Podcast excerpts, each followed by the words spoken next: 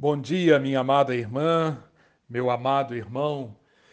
Áudio número 2, Justiça e Esperança para hoje, a mensagem de Isaías.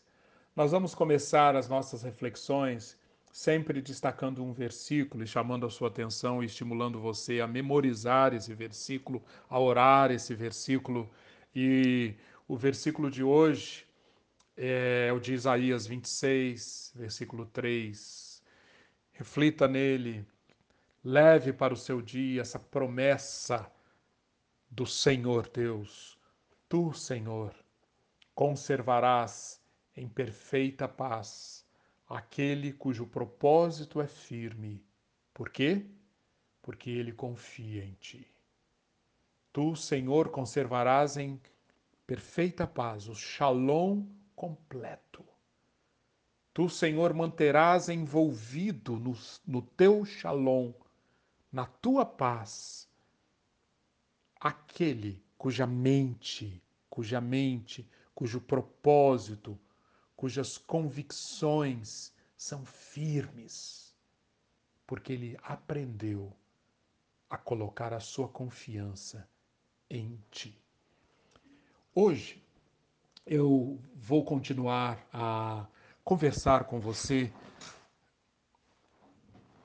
com apresentando uma introdução aos 66 capítulos do livro de Isaías. Em breve nós começaremos o estudo capítulo a capítulo. Mas é, continuando o que nós vimos ontem, eu quero mostrar para você, eu quero reforçar para você a as duas sessões, as duas grandes sessões nas quais o livro de Isaías é dividido ou pode ser dividido. Já falamos um pouco sobre isso ontem, mas eu quero reforçar que isso é extremamente importante para nós entendermos e nos situarmos na mensagem, nos capítulos, à medida que nós os estudarmos. Enquanto a primeira grande sessão, então, enquanto estivermos estudando do capítulo 1 até o capítulo 39, nós estaremos na primeira grande sessão, que conforme nós dissemos ontem, é a sessão que cobre o período em que viveu o profeta Isaías. O período marcado pelos reinados de Uzias, Jotão, Acás e Ezequias. E se nós pudermos é, identificar uma nota dominante. O que predomina, obviamente não é a única nota, mas é a nota principal nesse, nessa sessão dos 39 primeiros capítulos. Nós poderíamos dizer que a nota principal é julgamento, juízo, juízo, julgamento. Em diversos trechos, Deus mostra que ele julgará a cidade de Jerusalém e a obstinação que caracteriza a política econômica e militar de Jerusalém, porque Deus denuncia que essa política econômica e militar da cidade é baseada na infidelidade. Preste atenção nessa palavra, ela é extremamente importante. A infidelidade por parte dos governantes, por parte dos sacerdotes, nas estruturas sociais, nas relações, nas famílias, nos indivíduos. A infidelidade funciona como uma infecção viral que acaba determinando uma série de comportamentos que estão, estarão sendo julgados. E o julgamento de Deus vem e chama a nossa, a, nossa atenção, sempre ao longo dos nossos áudios, nós vamos procurar fazer essa ponte entre os dias de Isaías e os nossos dias.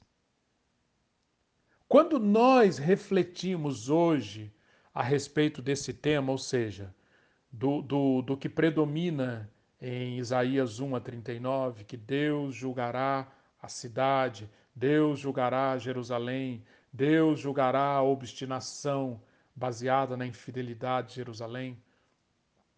Nós, quando trazemos para os nossos dias, nós somos chamados a perceber que todos os nossos arranjos mundanos favoritos permanecem sob julgamento divino. Preste atenção. Todos os nossos arranjos mundanos favoritos permanecem sob julgamento divino. É o mesmo Deus hoje. É o mesmo Deus da justiça. Então, famílias, sociedades, culturas, países, mundo, indivíduos, atenção. Nenhum arranjo baseado na infidelidade, por mais sofisticado, por mais elaborado, por mais brilhante que seja a política econômica, militar, enriquecimento, status, tradição, religiosidade, se está baseado na infidelidade e na injustiça, tudo isto, tenhamos certeza, permanece sob julgamento divino. Então, ler o juízo de Deus sobre Jerusalém, e não só sobre Jerusalém, nós veremos até o capítulo 39 que esse julgamento de Deus é apresentado contra as nações também. Os assírios, os egípcios, uma série de povos aparecem ali debaixo do juízo de Deus, do julgamento de Deus, como uma palavra de alerta para isso. Mas a segunda sessão, que nós já vimos, começa no capítulo 40 e vai até o capítulo 66. Nessa segunda sessão, o predomínio do julgamento dá lugar ao predomínio da esperança. Por isso que esse belíssimo trecho é chamado de livro do consolo livro do consolo. Como é fundamental para o alicerce da nossa fé, da nossa esperança, absorvermos a mensagem do livro do consolo. Cada capítulo, cada trecho é tão rico de palavras de esperança. Que palavras que precisam ser ouvidas junto com as palavras de julgamento dos capítulos 1 a 39. Essa, essa, essa esperança, ela primeiramente acompanha o glorioso retorno dos exilados, aqueles de Jerusalém que foram exilados depois que Jerusalém foi cercada e destruída pelos babilônios, eles voltarão por uma estrada nova e formidável. Que maravilha!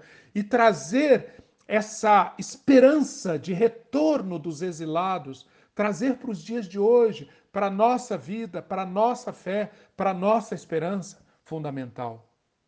Quando chegamos ao capítulo 56, nós vemos que as palavras ali não são mais para o, o, a jornada do exílio, mas depois que o exílio aconteceu, é necessário organizar de modo fiel a cidade restaurada.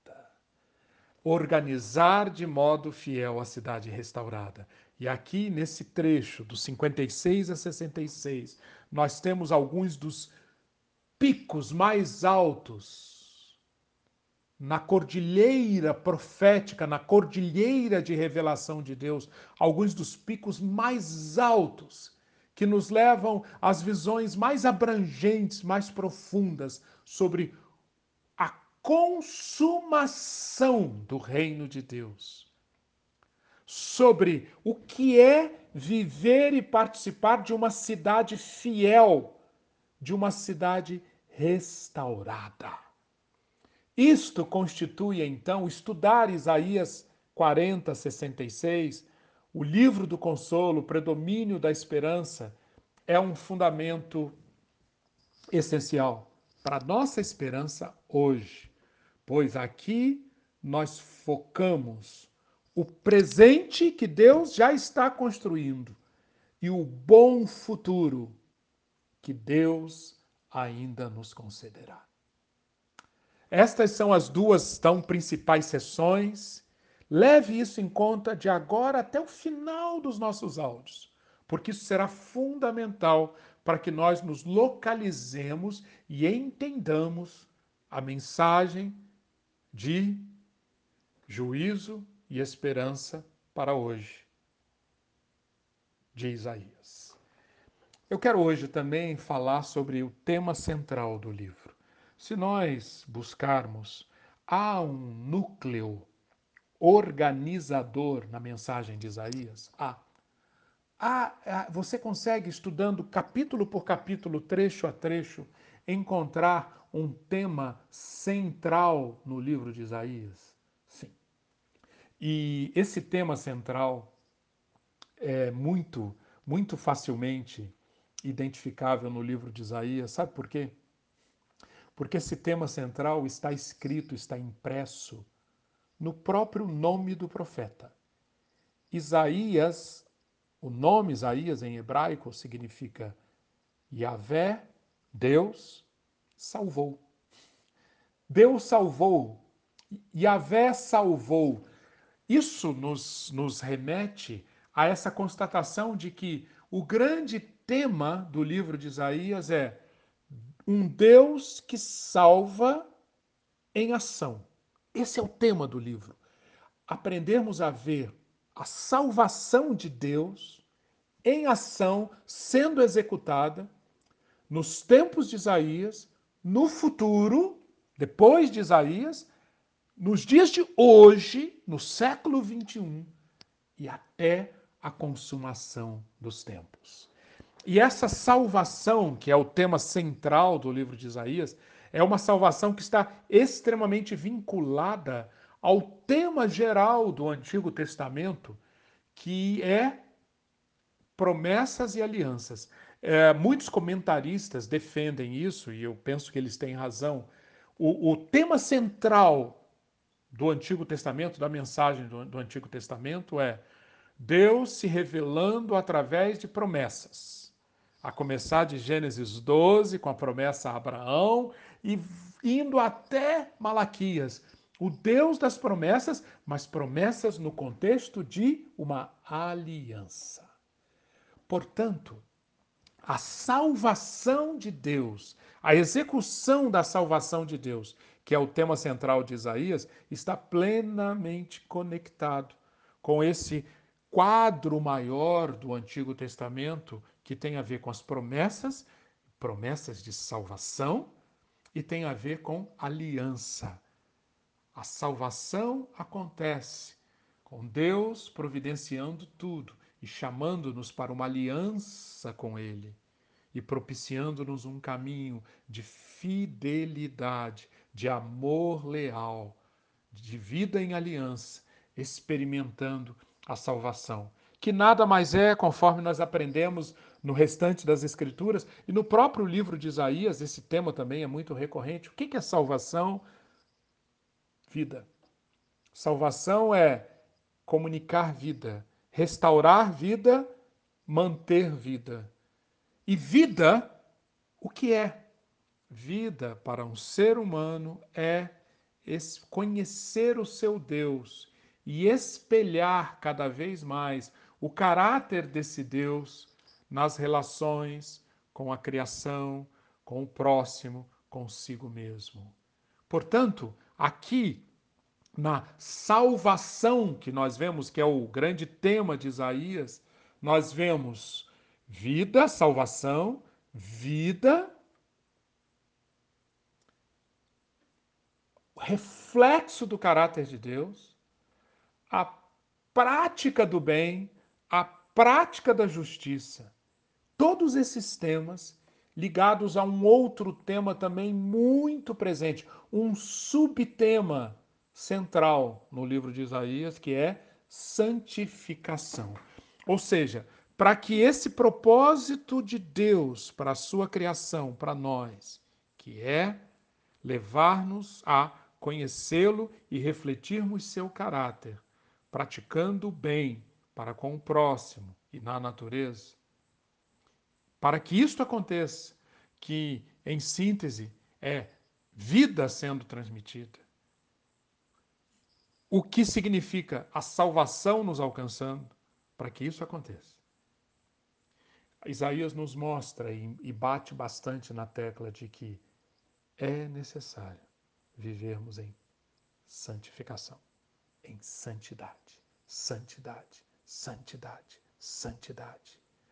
O Deus, um dos nomes mais usados para se referir ao, ao Deus eterno, a Yahvé, no livro de Isaías, sabe qual é? Isto é marca registrada de Isaías. O Santo de Israel.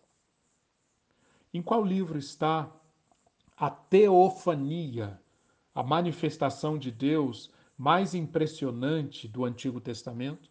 Está no livro de Isaías e é uma manifestação de Deus que chama a atenção para Santo, Santo, Santo, como os serafins declararam e como Isaías assimilou tão intensamente.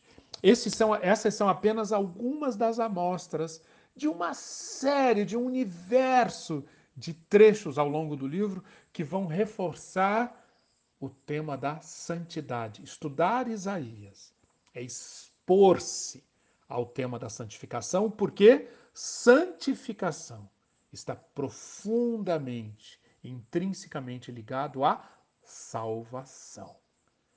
Um outro subtema ligado à salvação, a Deus que salva em ação que é o grande tema de Isaías, um outro subtema, além de santidade, é Jerusalém. Meus queridos, do início ao fim, o profeta nos leva a, a visitar, a viver, a pensar em Jerusalém. Jerusalém, Jerusalém. Como um comentarista, uh, Walter Brueggemann, escreveu, o livro de Isaías é uma extensa e complexa meditação sobre a cidade de Jerusalém e sua relevância para a fé de Israel da antiguidade e, por extensão, também para a nossa fé. Nós participaremos ou veremos isso ao longo dos próximos áudios. Você vai provavelmente ficar saturado de ouvir tanto falar isso. Jerusalém, Jerusalém, Jerusalém. Mas não simplesmente como algo histórico, a, a importância da Jerusalém da antiguidade, mas Jerusalém transcendendo aquela Jerusalém histórica, mas Jerusalém como sendo o, o, lugar, a cidade na qual Deus realiza e Deus consuma o seu plano de salvação. Jerusalém, muito mais do lugar onde estava o templo, muito mais do que o trono da dinastia real de Davi, muito mais do que um centro urbano com suas práticas políticas, conflitos internacionais, crises, medos. Não. Muito além disso é Jerusalém pelo que ela representa. Jerusalém como sendo a cidade escolhida por Deus